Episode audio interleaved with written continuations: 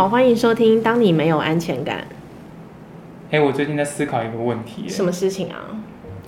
你觉得我要买日币吗？买日币？为什么会想要买日币啊？你没有看新闻，哦，日币下跌啊。跌很凶哎、哦，就是应该哎、好像二十几年来的新低吧。嗯嗯有去日嗯，本旅游的应该很有感觉。真的。对，就是我还很无聊的换算了一下，嗯哼你知道新闻最最喜欢写就是，呃，日币贬值，你又可以多换到一碗拉面之类的。哦，是哦，没有，你这次可以换到一张、就是两碗，拉面。再多一点，大约一张就是知名游乐园的一日儿童票，OK，蛮贵的哦。那还不错哎。对，所以换算台币，如果我今年以年初的汇率价格，大概快要零点二八左右，嗯然后到现在应该是零点二四，嗯，嗯，大约换算同样的金额，然后台币的等值换回来，大概会有多了大概一千多块的价值。嗯，我用嗯同样的台币金额去换，但是就是硬生生的多出一千多块的台币价值，嗯，所以我刚刚才会说，哦，那个一日儿童票是这么来的。哦，是，这嗯对于很爱、很喜欢去日本旅游的人来讲，这的确是一个蛮好的消息耶。嗯，但是你有没有觉得买就是买不买日币，或是呃，不论你去，不论你喜欢去哪一个国家旅游，就是当你看到呃，你想你喜欢去的那个国家的货币贬值的时候，都会难免有一种就是，哎、我要不要趁这个时候多买一点？好，为了回答你的这个问题，今天呢，我也顺便来帮大家谋福利。我邀请到我们公司的顾问呢，一起来为我们解解惑。到底呢，针对这个日币下跌这件事情，我们是不是应该要就是给它买下去？给他买下去，要不要呢？我们今天要介绍的顾问呢，她叫做小鱼，她也是一个非常热爱日本旅游的一个女生。那她平时的兴趣呢，就是练习公道。欢迎小鱼嗨，，Hello。哎，首先，先帮我们解释一下什么叫公道吧，什么是公道？给我一个公道。是在人心的那一种。道它其实是日本和工啊，它跟一般的射箭，就是大家在奥运看到的那种射箭不太一样。日本公道跟茶道、花道比较类似，它就是讲究一个精神。哦、o k 所以是一个就是更更难的一个剑道剑术。哎、有点像，就是古代的那种公道一直延续下来嘛。哦，了解。嗯好，回到我们今天的主题，就是我们刚刚的问题，我相信你也听到了。有我在旁边默默的听了，哦然后也笑了一阵。所以现在到底该不该买日币呢？哎、好，所以是两位都要买吗？罗一直要买。罗一局要买，这位没有，这位没有。好，那我先问一下罗一局，买了日币想干嘛？就刚刚讲的啊旅游啊，纯粹旅游吗对，单纯旅游而已。？OK，然后我就想说，反正依过往的经验来说，其实都还蛮常会去的嘛。嗯哼，那你觉得你一趟去大概会花多少？一个人吗？一个人呢、还是你会换很多人的？带我去，这样会差？你是说代购吗？不是，呃，大概如果以，因为其实刷卡跟现金都有，但对，现金通常大概也许准备个十来万日币吧。十来万日币。嗯，好，那像你现在说，嗯，很多很多，那你是问我说可以换到十来万日币吗？还是？对啊，就想说，哎，是不是像蛮多人都会讲说，我们是不是应该要分批换啊？嗯哼哼，嗯，有点在好像换汇这件事上还要分散风险的感觉。哦，对啊，因为不知道什么时候会更低嘛。好对对，就像我今天早上出门之前才看了一个新闻，因为我有在 follow 那个汇率，嗯，那今天才说日币之后可能会继续再降。哦那请问你现在要不要换呢？啊这个时候好像在投资哦，我到底要不要现在进场呢？对，好确实有时候会被这种新闻干扰。没错，嗯所以你会觉得，哎、那我到底什么时候换好？但我坦白也告诉你，我换到现在差不多将近有十万台币的日币。嗯，对，那我从去年就是开始换了，因为我本来就打算去年要出国出去玩，嗯所以我本来就有换，就殊不知越换越低，我从零点二九换换换到现在 零点二四。所以你说我呕不呕？就是你是苦主，难怪今天我们邀请你。所以你问我有没有觉得，嗯，好像不太划算，但其实没有，因为换算成我之后要出去玩，我这笔钱至少有存下来了。嗯那我现在这笔日币就是我未来的旅游基金。是那我既然已经换到符合我出去蜜月的钱了，那我还会再换吗？我不会了，就是我会设一个底。嗯，对，那这个钱当然也不会干涉到我平常的生活。所以说，就是小鱼，你平常在协助客户进行规划的时候，客户会遇到这样的问题吗？也会啊，像我上礼拜才有一个客户跟我说，他们蜜月也是要去日本，嗯然后他们打算去个半个月，十五天，嗯那到底要换多少的日币？嗯那时候我就问他说，哎、那你蜜月的预算是多少？他就跟我说，算下来大概一辈子只有一次蜜月嘛，没意外的话，嗯所以他们打算准备二十五万去玩，就是关东、关西都玩。嗯还有北海道。我说 OK 啊，那二十五万没问题。那你最高上限就是换到二十五万的日币，那中间就是分批换。嗯这这边有一个好处，是因为他们已经有明确的目标了，所以当他去换日币的时候，他明明确知道他的底线在哪里。所以嗯如果他在二十五就已经换了十万，二十四最多就再换十五万嘛。嗯对，哪怕未来降到零点二二、零点二三，他也不会再换了。嗯，可是这笔钱的好处就是，他不会在平时把它花掉。哦，因为因为它已经是日币了，它看不到，它也用不到。但是如果说你没有一个明确的目标去换的时候，会造成什么样的状况？如果说你换太多的日币，嗯但是明年你刚好需要用到台币，汇率日币的汇率又还没回来，嗯对你换回来会不会心痛？一定会，对，那嗯没钱用会不会很痛苦？嗯，对，那为什么要把自己搞成那样？就到时候还要缩衣节食，然后没有办法用日币在台湾消费。没错啊，没错。而且就像刚刚卢玉姐有说到，你去日本的消费会有现金，也会有信用卡，你不可能嗯带着几十万的日币在那边走吧？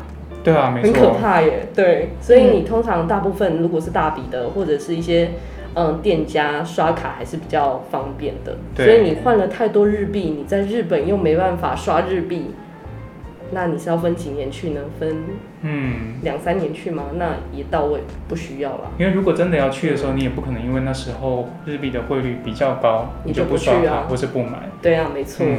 OK，嗯，听起来就是换日币的这一个举动，它可以当做是一个呃短期的一个储蓄吗？为了目标的储蓄，嗯可以。但如果没目标的话，我就不建议，因因为你会不知道你换的上限在哪里。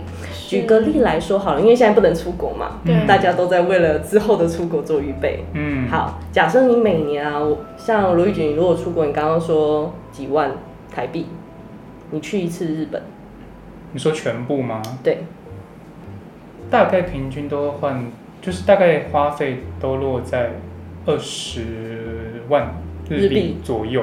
OK，对。好，那像像你这样的状况，你就可以先换部分，比如说你已经明确知道你之后要去旅游，嗯。你这个十万你就可以分年换，嗯，但不是一口气换，嗯我看到了我就全部梭哈。嗯，对，因为能不能出去，什么时候出去，这都还是未未知数。可是像你刚刚讲的，好，如果是儿童门票的话，我换算下来差不多一千多块台币嘛。是，你一年的风险用一千多块的台币去涵盖，应该也还好吧？那你出国的时候再换就好啦。嗯，对，再去换更多就好。现在可以一些部分就好，就你平常的娱乐金，你原本的旅游预算拿来换是 OK 的。嗯但如果你动用到紧急预备金，你动用到平常的生活费、平常的储蓄去换，就好像有点不太对。嗯你刚刚提到了紧急预备金，需不需要嗯稍微解释一下紧急预备金是什么啊？OK，紧急预备金的话，每个人的额度不一样，它取决于你的生活消费。嗯，对，那通常我们会建议客户准备六个月甚至到一年的生活费。这有包含旅游支出吗？啊、不包含。哦，OK，对，它就是比如说我吃喝、食衣住行一般的基本消费，对，那这是要准备的。因为比如说像我们有一天，假设现在的社会状况不是很好，嗯我们可能会换工作，或我们嗯可能会离职。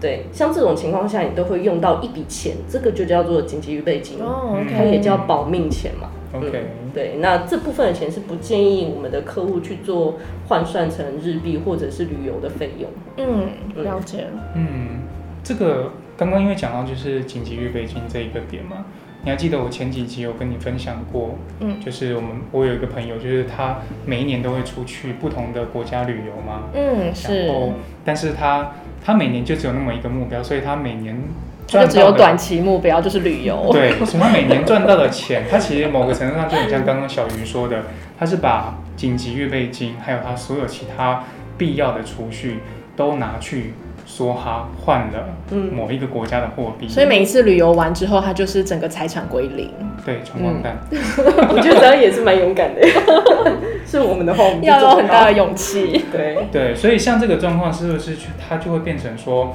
当他把今年他所有的积蓄都投入一个、呃旅游目的地那一国的货币的话，嗯。会造成他如果今天真的工作上，或是他其他生活上发生不便，或是其他紧急状况的时候，就会导致他已经换好这个货币。嗯，第一个，你要呃可能要承受汇差的风险再换回来吗？还是说他要另外去想办法借？钱。对，就会变成另外一个风险了，对吗？对啊，没错啊，因为你何必到那个时候再去做一次选择？你不如现在就不要让自己超额。嗯嗯，像我最近的状况就是啊，我不是已经换完货那个日币了吗？嗯结果我妈光这个月就动手术花了二十多万。嗯哦，对那怎么办？那因为我有紧急预备金啊，我紧急预备金个人的话有六十万，对，所以以当然就没有问题。但如果说我当初把这六十万都拿去换了日币，我是用这里面的钱，那是不是就等于我现在会很辛苦？是，对啊，嗯嗯，嗯没错，就有一句话不就说嘛，计划永远赶不上变化。没，错，嗯对。这时候紧急预备金真的很重要。对，没错。而且我后来发现，当你外币换的越多，你去当地就会花的越多。所以有些人会觉得我过度消费，对，没错，嗯就是有些人会觉得啊，我在汇率低的时候换多一点，我去的时候比较省。哦，不好意思，你其实没有省到，因为你会花的更多。对，就是原本的心态是觉得自己赚到，嗯就实际真的旅游钱花下去之后，你根本真的没赚到。没，错啊，就是这样。嗯，那小鱼，我问你，嗯我有另外一个朋友，他的状况是他在日本工作，嗯但是他会有固定就是要换汇一部分的台币回到汇到台湾给他的爸妈，嗯当做一部分有点像是孝心费的感觉。嗯，那他最近就是在也是在闲聊的时候就说，哎、我好像觉得自己工作赚的钱时薪变薄的感觉。因为他要换回来，对不对？对 OK，对，这跟我另外一个朋友有点像，嗯但是他们的两个差别在于说，我那个朋友他是不必把日币换回来，他就直接在日日本工作，那他有觉得钱变薄？他也觉得钱变薄了，因为我们那个群组都会一起买公道的东西。哦他以前就会觉得，哎、我在日本的薪水比较高，我买的东西很多，为什么其他台湾人都追上我了？哦，这是一种比较的概念，有比较有伤害。是，但是如果他单纯就是以以小于你这个朋友来说，他只是在日本生活，他并没有换汇的需求的话，其实他不会感觉就是日币贬值对他有什么影响的。没错，如果他本来就没有要回来嘛，他就是在日本买东西，要不是我们今天被比较的话，他是没有感觉，因为日本生活一样啊。嗯可是像你那位朋友，他就不太一样了，这会回归到一点说，像他平常就已经有两个货币的需求，他有日币跟台币嘛，嗯嗯那为什么他之前没有陆陆续续在换呢？他在日币高点的时候就应该要慢慢的换，嗯对他来说才是最划算的嘛。可是他没有做，他只有在每一个月到的时候才去换。这同样的意思啊，就我们为了旅游这个目标，我们去准备日币。你朋友本来也应该需要为了他要转父母赡养金，所以平时就要准备这笔钱。那他现在应该就不会有那么有感，觉得钱变很薄，因为他嗯大部分的钱还是在日本生活的时候用嘛。对，没错，对啊，嗯说的很好哎、所以就应该反过来嘛。是。嗯，那如果说今天我换汇的目的是为了投资需求呢？嗯那你会怎么看这件事？不，他买了美元保单或者是澳币保单，嗯这个大家应该比较常见吧？是好，那你们知道澳币发生了什么事情吗？不知道哎、是是，好，OK，什么时候会开始推澳币保单？就是澳币强盛的时候嘛，嗯就是觉得买这张保单会赚，利率又高，所以会推崇买这张保单，就是期望它的投资报酬率或储蓄率比台湾更高，表现更优异，嗯我以后钱更多，没错吧？对嗯结果我有一个客户那时候买，好像买在三四十块吧，现在已经二十几块，回不去了啊、那要怎么办呢？不怎么办？他只能停损或继续。嗯，对，嗯，但因为有时候我们在买外币保单的时候，你需要衡量的一个是汇率，你的承受风险程度在哪里。就像我们如果是像刚刚讨论的，只是生活的目标，其实它都是小事，我们也不会花很多钱去做准备。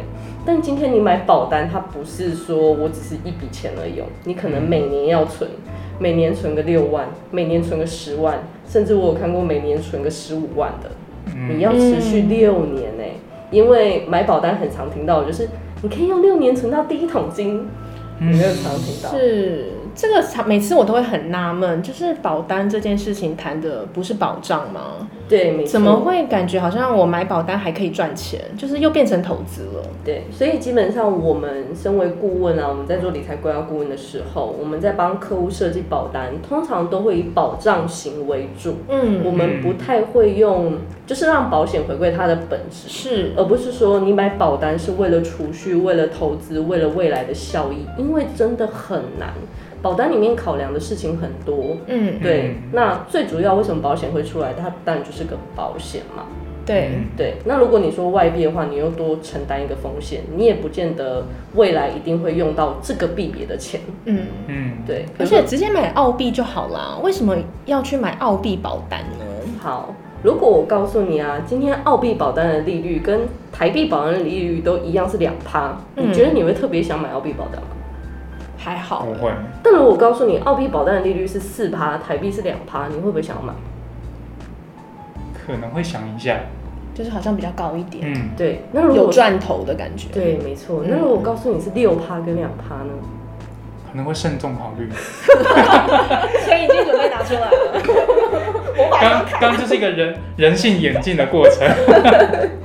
好，所以为什么会有人想买外币保单？但就是因为利率比较高啊。但利率比较高的意义代表着什么？为什么保险公司会愿意给你比较高的利率？但就是因为它风险比较高，是没错吧？是，因为不会有人拿着哎、风险很低的东西告诉你风险很高，那个应该叫诈骗了。诈骗。对嗯对，没错，大家都知道嘛。好，听我们节目的应该都知道。对对对对，我们讲过好多次诈骗了。好的，好的，对啊，没错，就是这样。所以你主要要买外币保单的话，没有说不可以，但我们没有特别去推荐大家做这件事情，除非你本身的资产规划就有涵盖这一环，那可以跟自己的顾问好好的讨论一下。嗯，嗯，了解。那另外一种境外保单呢？嗯，罗一举有听过境外保单吗？有啊，你在哪里听到的啊、其实说实在，一直以来都陆陆续续有听过朋友可能会买过这种就是很神秘的叫做境外保单的东西。OK，对，但是大家应该还是有个普遍认知，就是它好像某个程度上有一些风险涵盖在里面，嗯，所以这个应该也是跟呃投资，然后又是跟保险结合的嘛？你怎么看待？嗯，境外保单它简单来说就是它在台湾没有被核可，也就是说不受台湾法律保障的保单。嗯好，那境外保单你有可能在台湾买，你也有可能在国外买。嗯为什么？就比如说像之前我有朋友他去澳洲打工度假，他去当地买了澳洲的保单，嗯这相对来说，相对台湾来说，它也是境外保单啊。是嗯但是因为他在澳洲工作嘛，嗯所以他当然如果要理赔的话，也是在澳洲，这就嗯 OK，、没有什么问题。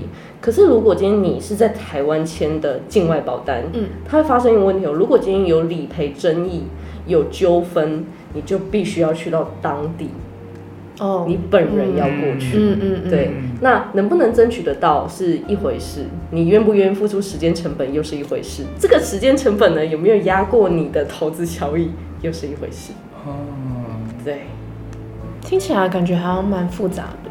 对，所以基本上我们不太会推荐这个东西。那会买境外保单，一定也是因为像我刚刚讲的嘛，投资就是因为风险高，所以利率高，所以你会选择这个东西。那嗯大家又觉得保单好像相对投资其他东西来说比较安全。保单嗯听起来是保险嘛，所以应该比较安全一点吧。如果比较呃，像对金融相关商品敏锐度比较没有那么熟的人，他觉得保险其实是相对安全的，但境外保单它其实不受台湾法律保护，所以其实也没有达到安全的这个要件。嗯，搞不好容易求偿无门。有可能，或者你要去到当地花费大量的金钱跟时间。是，像我之前我朋友也买过德国的境外保单，台湾就很多保险可以买了，还需要买到德国他买德国的投资型保单。哦。对，所以我说，啊，那你这个到时候如果有问题，你要去德国。嗯而且他拿来的保单全部都是德文。我说，请问你看得懂吗？他说看不懂。所以到时候有争议的时候，他不但飞去德国，他还要带一个翻译过去。哦，可能，可是现在翻译机很方便嘛。可能会不太准确，那个条需要一个会德文的译不出来。律师呃对，所以会很麻烦，我们不建议去做这一块。嗯，对，嗯除非你真的非常的熟，你自己在当地也有工作，那当然没有什么问题。你本来就会往返两地的话，像刚刚罗玉菊的朋友在日本工作，那当然他可以买日本的保单，嗯保障他在日本发生的状况嘛，这个当然是 OK 的。就是境外保单，其实它还是有它就是提供给外国人的，就是一个合法保障嘛。当然你在当当地签当地的保单一定合法嘛，嗯，这相对来说，境外保单它只是一个相对词。我们今天在讲台湾，我们在台湾，所以我们都会说境外保单。嗯境外保单就是台湾不合格的保单嘛。嗯那如果你在日本，对你来说，台湾的保单也是境外保单啊。嗯嗯嗯嗯，对，了解。它不是一个贬义词，但是它就是指当地不合格的东西。所以也就是说，如果今天我并不是因为真的居住在当地，或是在当地有工作或是其他衍生的保障需求，但我却把这样子的境外保单视为一个投资商品来看待的话，然后并且又是在非当地购买的话，那可能就会衍生非常多你没有办法想没有办法承受的风险。对，所以像刚刚你一开始节目讲到的，就是又有人预测说，嗯日日币未来还有可能继续贬值哦。对，这样的情况下，其实某个程度上就是我们在预测这个货币嗯未来的走势了嘛。嗯这个就跟预测投资股市的走势一样危险，对吧？是，没错。所以你唯一能预测的就只有你自己的需求而已。嗯对，嗯，很有道理。嗯，嗯，我们只是小虾米，没办法预测大市场。对，我跟你讲，真的不能预测。我真的就有一个亲身经历，就是被外币打到一个骨折的一个经历。啊就是我在零八年的时候，你们知道英镑那时候就是一个非常强势的货币，它那时候对台币大概就是六十一比六十。然后我刚好就是在零八年那一年去英国念书，然后呢那时候去念书之前呢，你知道那种留学代办他都会教你，就是说，哎，你要怎么做那个英镑定存，然后你一定要分批做，就譬如说，假设你有两百万台币，你要换成英镑，然后你不能够一次两百万做一笔定存，你一定要分批，可能五十万做一笔，五十万做一做一笔。然后呢，你到了英国去之后呢，你要用钱的时候就一次解一笔定存，然后剩下的就继续再定存，然后去赚那个利率。在英国念书的时候，我的学校啊，就他还有提供留学生一个优惠，就是说，哎，那个学费你不用一次付完，你可以分批付，就是你分两次，第一次就是你入学前付，另外一次呢，你就是在学期中间的时候，你再把第一另外一半付完。然后那时候呢，我就有跟我的代办讨论，代办就跟我说，就说哦，我告诉你，我从来没有遇过人家学费分批付的，因为英镑只会越来越高。嗯哼，所以你千万不要，就是你想说，哎、我半年后、八个月后我再来付第二笔学费，你千万不要，那时候你会花更多的钱。好，于是呢，我就是完全遵照代办的建议，我做了定存。好，我一次付清了我的学费。我人到了英国之后呢，你们知道吗？在零八年十月的时候，有一天上课的时候，教授突然说：“哎，同学，雷曼兄弟倒了。”从今天开始，你们所认识的世界再也不是原本的那个世界喽。接着呢，过没多久，次贷危机就爆发了。然后你们知道吗？在零就是过几个月，那时候就是到了隔年的一月吧，英镑跌到了四十六块，最低的时候，打几折啊？都把它打打到骨折了吧折了。已经骨折了，不要再提了。对，所以说你看看这个就是一个很好的经验分享，就是你永远都不要去预测市场，你只能够顺势而为耶。要怎么顺势而为呢？我就想到了，就是像这次日币贬值这件事情。我前几天看到新闻哦，他就说，其实，在台湾很多日系商品，就是现在都很便宜。嗯，对，因为就是日币贬值的关系其实顺势而为，就是其实我们就在台湾嘛，所以其实我们或许有什么生活必需品要买的时候，我们或许就是哎趁这个时候买一点，哎感觉真的也是有赚到，嗯，就够了，就不用再去预测说哎日币还会更低，我要赶快多存一点，为了将来去旅游。对，错。今天的节目我们就聊到这边，希望大家都会喜欢，也祝福大家。虽然现在疫情期间不能出国，那大家在台湾花钱也都可以花得很开心哦。拜拜。拜拜。拜拜。